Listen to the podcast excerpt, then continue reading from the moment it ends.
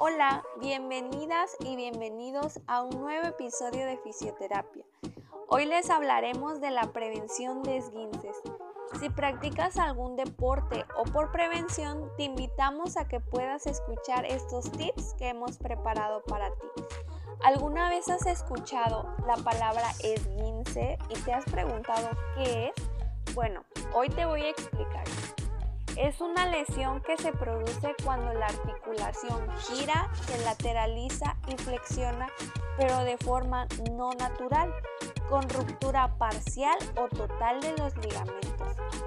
A partir de 1990, el traumatólogo Rodrigo Álvarez Cambras hace una investigación donde nos permite clasificar el esguince en tres grados para poder dar un diagnóstico específico a los pacientes y hoy queremos platicarte de esta escala.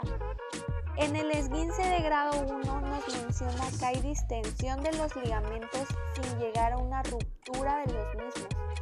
En grado 2 existe una ruptura parcial del tejido ligamentoso y en un esguince de grado 3 hay una ruptura completa de la porción ligamentosa restringiendo el movimiento. A estos se le suman las características de dolor e inflamación. Y mis compañeros fisios adelante les explicarán más específicamente sobre los esguinces y nos darán algunos tips. Bien, ahora hablaremos un poco sobre el esguince de muñeca. Este es uno de los esguinces más frecuentes que se presentan. Los esguinces de la muñeca ocurren cuando se sufre una caída y se cae sobre la muñeca en hiperextensión. Esto puede suceder durante las actividades cotidianas, pero frecuentemente ocurre durante deportes como el fútbol, el atletismo, el baloncesto o la gimnasia. Los síntomas más comunes de este esguince son evidentemente el dolor en la muñeca, que va a aumentar con el movimiento de la misma, inflamación en la muñeca, moretones en la piel, sensación de desgarro y sensación de calor en la piel de la zona lesionada. Los esguinces leves de la muñeca se pueden tratar generalmente con el protocolo de RICE, por sus siglas en inglés, REST, que es el descanso de la articulación durante al menos 48 horas, ICE, que es la aplicación de hielo a la zona lesionada también mm, durante unos 20 minutos para reducir la inflamación. Compression, que es aplicar un vendaje elástico compresivo que ayude a disminuir la inflamación. Y elevation, que significa que tenemos que elevar la muñeca lesionada por encima del nivel del corazón, que esto también nos va a ayudar a reducir la inflamación. Los esguinces leves moderados pueden necesitar inmovilización con una férula de muñeca durante algunas semanas. Los esguinces severos, donde el ligamento se rompe totalmente, pueden requerir cirugía para reparar el ligamento roto. La cirugía consiste en sí en volver a unir el ligamento al hueso. Después de cualquier tratamiento que haya sido necesario, será indispensable realizar estiramientos para devolverle la movilidad a la articulación.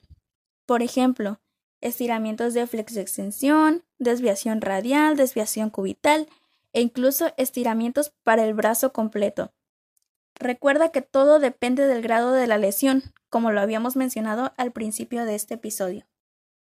Y bueno, continuamos escuchando a mis compañeros con otros tipos de esguinces. Ahora vamos a hablar sobre un esguince de dedo, pero ¿qué es un esguince de dedo?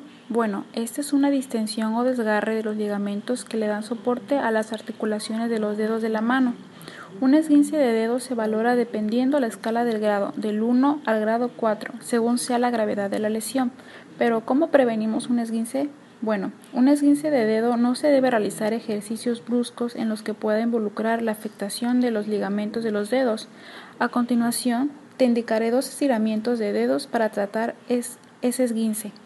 Colocarás tu dedo pulgar en la palma de la mano y realizarás flexión y extensión de los cuatro dedos por un minuto. Para el siguiente estiramiento, enlazarás una mano con la otra y realizarás extensión de dedos por un minuto. Ahora hablaremos sobre un esguince de cadera. Este esguince es causado por un estiramiento o desgarre de un ligamento de la cadera. Su incidencia es del 20% en deportistas por lo cual no es muy frecuente. Para valorar la cadera se puede realizar la prueba de flexión de cadera con resistencia con la prueba de McCarthy.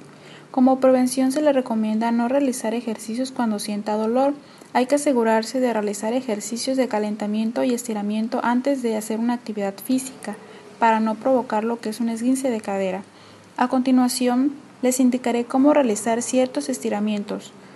Nos colocaremos boca arriba y llevaremos una pierna hacia nuestro pecho por un minuto y la alternamos con la otra pierna por 5 repeticiones.